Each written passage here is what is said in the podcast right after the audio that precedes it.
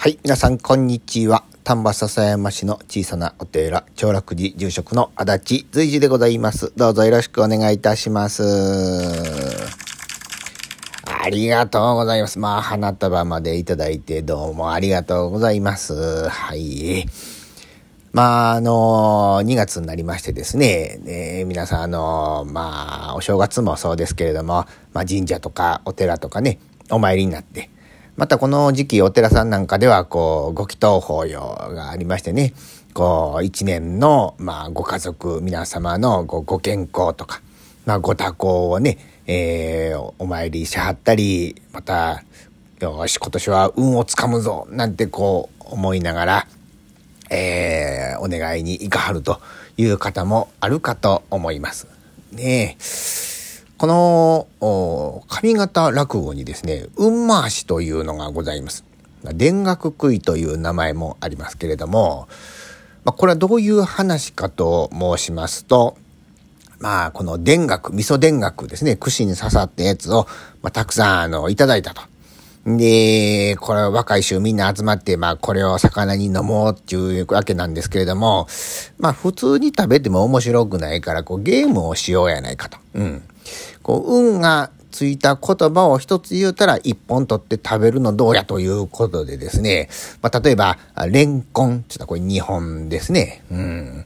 え、人参大根でこれ4本になるわけです。え、点々天魔の天神さんって言ったら、まあ、これ6本になるわけですね、これ。うん。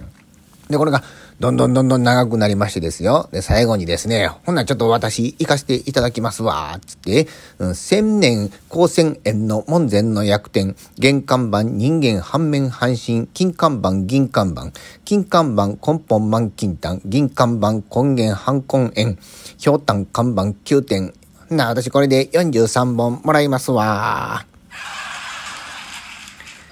まあ、みたいな話があるわけでございますね。えー、これだいぶ欲深い感じがしますけれども、うん。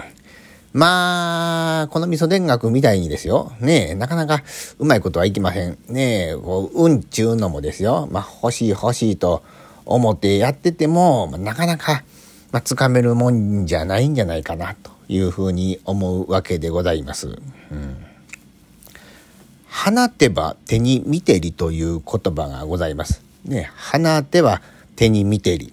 うん。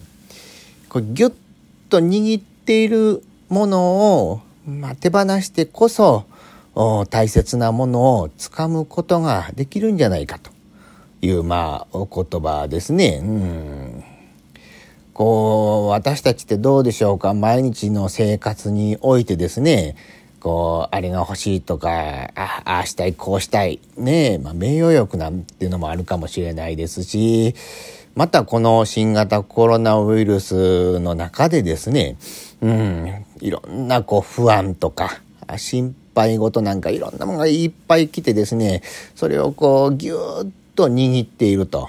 うん。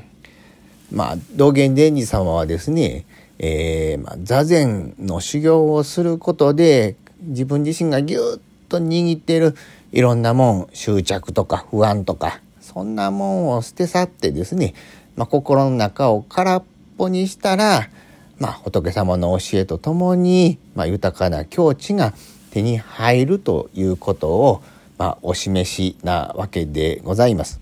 うん、たまにはちょっと静かに座ってみてですね、えー、こうぎゅっと握っているいろんなものをポイッとこう掘り出して心の中を空っぽにしていただいたらまた新しいものをつかむことができるんじゃないでしょうか。うん。ちゃんちゃんというわけで、えー、2本いただきたいと思います。